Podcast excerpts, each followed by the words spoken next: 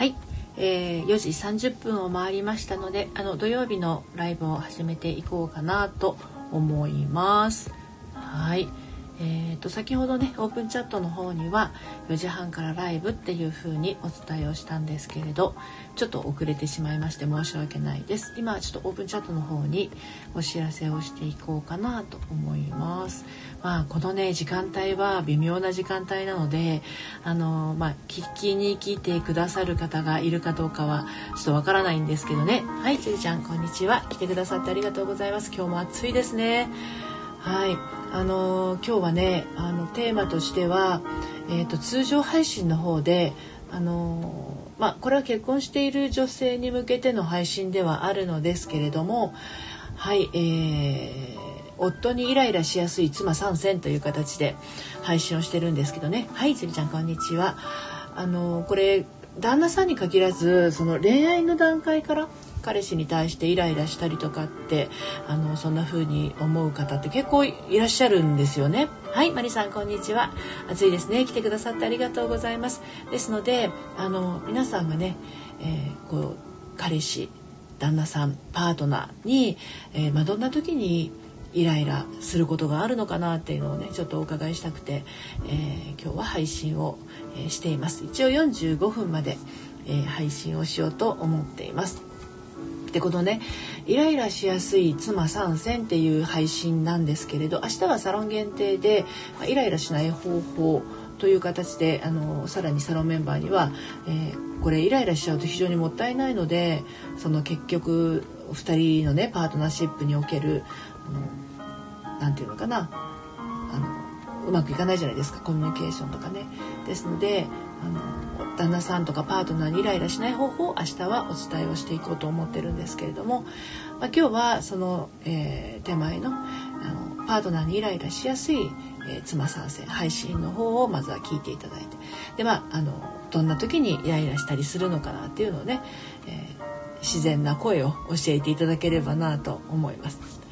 でよくあるのがこれはあののりぴ塾のセッションをしていてもあの割とよく聞くんですよ。パートナーにイライラする時って。そうそうそうママリさん書かれている通り。パートナーにイライラする時ってそもそも自分のメンタルが不安定な時。そうなんですね。もうそこに気づいてる方はあのなんだろう揉め事を回避する能力がもうそもそもある、えー、ということでもあるんですよね。はい、なるみさんこんにお久しぶりですなるみさん。お元気でしたか？福岡もめっちゃ暑いんじゃないですかね。ねえ。はい、千葉もめっちゃ暑いです。はい、ちりちゃん、マリさん、こんにちは。マリさんと同じことを言おうと思ってました。そう、自分のね、メンタルが不安定な時っていうのは、あの、イライラしやすい。それと、えー、まあ、自分のメンタル、波があって、そういう、あの、イライラする時ってのももちろんあるんだけれども、あの、性質的に、自分の性質的に自分の思い通りにならないっていうことでイライラしてしまうっていう人もいます。要は人は自分の思う通りに動いて当たり前みたいな感覚を持っているとですねこれメンタル関係なくあの分かってくれない何してくれないっていうようなイライラモードになりやすいんですよね。これはメンタル関係なくですね。はい。えー、とチリちゃんイライラを自分の言葉で適切に言語化できると良いのかな。はい、えー、マリさんチリちゃんこんにちは。でも対処法がわからないです。まああのー自分の言葉でっていうかもう人に対して彼に対してイライラするとか、えー、まあその結局ね彼にも彼とは限らないんですよ。あの前も話したかもしれないんだけど自分がなんか我慢していたりすることがあるとそれをなんだろうな全然気にせずにやっている人がいるとイライラするってあると思うんですよね。うん、だってことはですよあの例えばよくよくねサンプルで出てくるのがあのー、ダイエット。自分がダイエットをしていない時だったらどんなにどんな美味しい食べ物も遠慮せず食べるんだけど例えばいついつまでに何キロ減らそうみたいな状況ってあのこれを食べたらこうなるっていうのが予測ができればですね控えるわけじゃないですか。で控え自分はそういうのがあるから本当は食べたいんだけど我慢をしているっていう時に全然遠慮なく食べてる人がいたらイライラするわけですよこれがね。うんから自分がなんか我慢していることとか自分はせずしないでいるのに誰かが何かをしているとイライラしてしまうっていうのは友達関係とかでもあると思うんですよね。はい。ジュリちゃん、獣人とかだったらトイレ行ってくるわと言ってその場を離れようと思います。女同士だとさせてもらいやすい。まあ、あの、イライラの種類にもよると思うんですね。で、さっきのダイエットみたいなものに関して言えば、結局自分が我慢していることを周りの人がやってることに対してイライラしてるわけなんで、まあ、結局原因は自分の中にあるわけね。自分が我慢をしてるっていうことでね。でこれ旦那さんとかパートナーとかに対しても同じで自分が我慢していることとか自分がこれはやらないでおいた方がいいんじゃないかみたいな常識の部分ですよね。自分の中にある常識の中で判断しているものを簡単にやってのけてる人がいるとイライラするわけですよ。うん、だからそれぞれの価値観を尊重してるかしてないかっていうところも結構イライラするかしないかって影響しやすかったりするんですね。うん、であのイライラするっていうことはじゃあ本当はどうしたいのっていうところをあの自分に問いかけてあげたらいいと思います。どうだったらいいのとか本当はどうしたいのとかそれを聞いてあげる。そして自分がそれその、えー、方法をとってあげるっていうのがいいのかなと思いますね。はい、イライラしてしまう時っていうのは誰しもあると思うんですけどあの、ま、いろんなケースがあるとは思いますがあの自分に対して抑圧しているものがあると人にイライラしやすいですね。だからプリプリ怒りっぽい人っているじゃないですか。慢性的に怒りっぽい人。はあの相当な我慢を今までの人生をしてきているから、えー、それを簡単にねあのやってる人がいるとねまあまあまあイライライライラは止まらなくなっちゃいますよね。うん、でその、えー、抑圧しているものの中には、まあ、そういう常識的な部分もあるんだけど感情の、えー、抑圧っていうのもあるのであのなんだろう女の子はいつもニコニコしていなきゃいけないとか女の子はメソメソしてはいけないとか女の子はプリプリ怒ってたらみっともないとかねそういうなんだろうな、えー、育ってきた中でのねね、してはいけないとかこうであらねばならないみたいなものべきみたいなのあるじゃないですかそういうのがあの影響していることも多々ありますね。はい、今日は、えーどんな時にイライラするのかっていうね具体的な部分をあの聞かせて教えていただければなと思ってこの配信をしていますので今までの経験値でも大丈夫ですので、まあ、どういった時にイライラしやすいのかなって自分で分かっている範囲でね、うん、あの教えてもらえたらな、まあ、パートナーシップにおいてとかねあったらはい。前職でおつぼねのことでイライラしたことを長文で送ってくる先輩がいましたがそれはやめようと思いました。うんうん。対彼氏だとやってしまいがち。なるほど。あのねあとそう今のチュリちゃんの書いていることでもあのあるんですけどあのー、結局自分も結構やってることをあのー、や自分もやるんだけど我慢してること。ね、彼氏だとやってしまいがちなんだけど人にはそうしないようにしていることをされるとイライラしますね。本当は自分も長く書きたかったりとかするですね。だからその辺りをちゃんと受けて受け入れていたらあああの言いたいことがねあのたくさん書きたいことがあるんだなって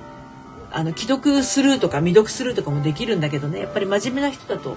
読み込んでしまったりもしますので。まあ、何かとそういう何て言うのかな。そういうものをもらいやすいというかね。はい。ありますけどね、まあ、彼氏とかパートナーシップにおいてのあのイライラしやすい時っていうのはあとはやっぱり自分がなんかこう悲しみの中にいたりとかあの怒っていたりとか怒っているっていうよりもその怒っているの裏側にある寂しさとか悲しみみたいなものがあるとそれがイライラっていう形に出やすいっていうのはありますね。うん、あのよくねイライラしてる人ってプンプン怒っているように見えるんだけどこれ実は怒ってるっていうよりはあの悲しんでいることもあったりしますね。はいえー、先輩だから嫌だを言えなくて本当にストレス溜まりました朝5時半に来た時は腹渡がひっくり返るかと思います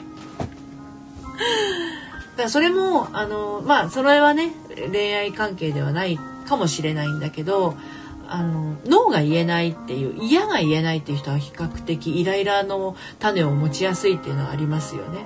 単純にそういうのはやめてくださいとかあのもうそういうの来ても気にしないとかっていう人だったらどんなものをもらってもあんまりこう気にも留めないんでしょうけれどやっぱり真面目だったりとかその真に受けやすい人はねそういうのをもらっちゃうと後々までね引きずってしまったりしがちですよね。でそれによってイライラがこう何ヶ月何年経ってもあの消えないっていうことが起こります。あの私の母もねもう90近いんだけれどあの何十年前の話みたいなものをですね未だに根に持ってたりするところがあるのでその時に感情を感じきれてないことっていうのはあの意外と長引くんですよね。うん、だからあの別れ昨日も配信でちょっとあの配信じゃないやライブで話したけど別れのトラウマとかその前の結婚の結婚の傷とかあの失恋した時の気持ちの痛みだとかそういうものを消化しきってない状態で先の恋愛に進もうとすると必ずこう何て言うのかな怖くなっちゃったりとかあのまた同じようなことが起こるんじゃないかっていうふうに怯えてしまったりとかはい、あのそういうことにもなりかねないのであの感情はその都度感じてあげるのはすごく大事ですね。レナさん来てくださってありがとうございます。こんにちは。はい。ちゅうちゃん未読にしたり工夫しましたが通じませんでした。退職後も来た時は笑いました。よほどあのちゅうちゃんのことを頼ってる感じなんですかね。その先輩がね。はい。はい、レナさんこんにちは。はい。そうなんでまああのイライラしやすいっていうか、まあ、イライラする時っていうのは誰もあると思うんですね。やっぱりバイオリズムで体調が悪い時とかもあるしメンタルが落ちてる時もあるしなんだけどあのこれをなんだろうなこういうことをされたら嫌だっていう気持ちがあったらそれをやっぱりこう伝えるっていうのがすごく大事かなと思いますね。やっぱりあの何度も何度もそういうことが繰り返されるとなると誰に誰にいい顔することによって誰が辛い思いするかって言ったらやっぱ自分ですのではいゆいぷさん来てくださってありがとうございますはい今日は、えー、急遽ライブをしてるんですけれどはい、えー、彼にイライラどんな時っていうテーマでねお話をしています。一応あの、えー、45分までと思っているんですがちょっとねスタート遅れたのであと3分ほどで終わろうかなと思います。はい。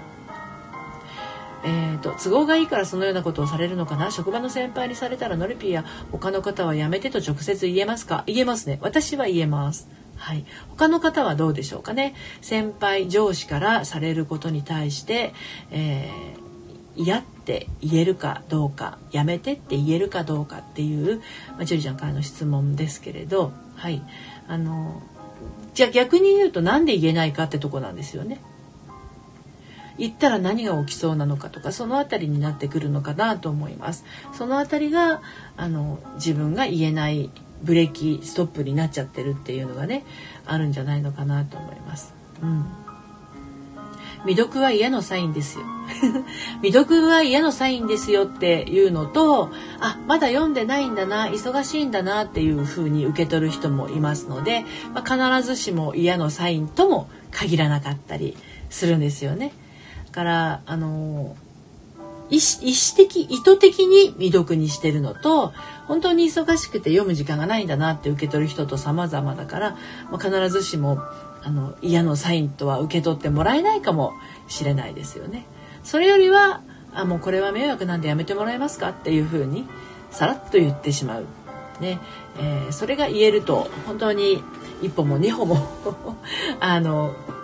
楽になりますよ。うん、だやっぱ自分の付き合う人間っていうのは自分が選ばない限りはあの改善されていかないというかあの自分の周りが嫌な人ばっかりになっちゃうのは結局それを選んでるのは自分なので自分が大好きな人と付き合いたいなと思ったらやっぱりそれを選んでいかないといけません。はいえーと、HSP カウンセラーみおさん来てくださってありがとうございます。もう間もなく終わってしまいますけれどもね。はい。あのそうイライラすることってたくさん世の中にはありますけれど自分の中にある、えー、メンタルの部分をねいかに平らなフラットな穏やかな状態に保つかって言ったらやっぱり感じている感情をその都度消化していくっていうのはすごい大事なことなのではないかなと思って、はい、今日はこの配信をしてみました。はい。えーと、退職後の LINE でチュリさんは部署の空気清浄機で本当に癒されましたと言ってもらいましたがこれって言い換えるとズバッと言ってほしいです。私は都合がいいと捉えました。うーんなるほど。へえこれって言い換えるとズバッと言ってほしいです。ってどういうことですかね。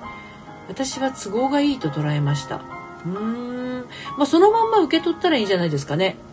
うん。あの部署の空気清浄機で本当に癒されましたっていうまんまを受け止めたらいいんじゃないかなと思います。それ以上でも以下でもないと思うので、そこに何かこう、勘繰りをね、あの、くっつけちゃうと、あの、答えが出ないところに思考がはまっちゃいますからね。はい。久々にこんなに嫌いになりました。次の職場では自分軸を大事、そうですね。自分軸大事にして、はい、していってください。ということで今日もあの夕方のライブね突然ですが、えー、来てくださって皆さんありがとうございました。また明日もあのどこかのタイミングでライブをするかもしれませんので、えー、もしねご都合が合いましたらオープンチャットを私やってますので、えー、プロフィールのリンクのところからまたあの参加してみてください。ということで間もなくライブ終わりにしたいと思います。最後までお聴きいただいてどうもありがとうございました。それではまた。さようなら。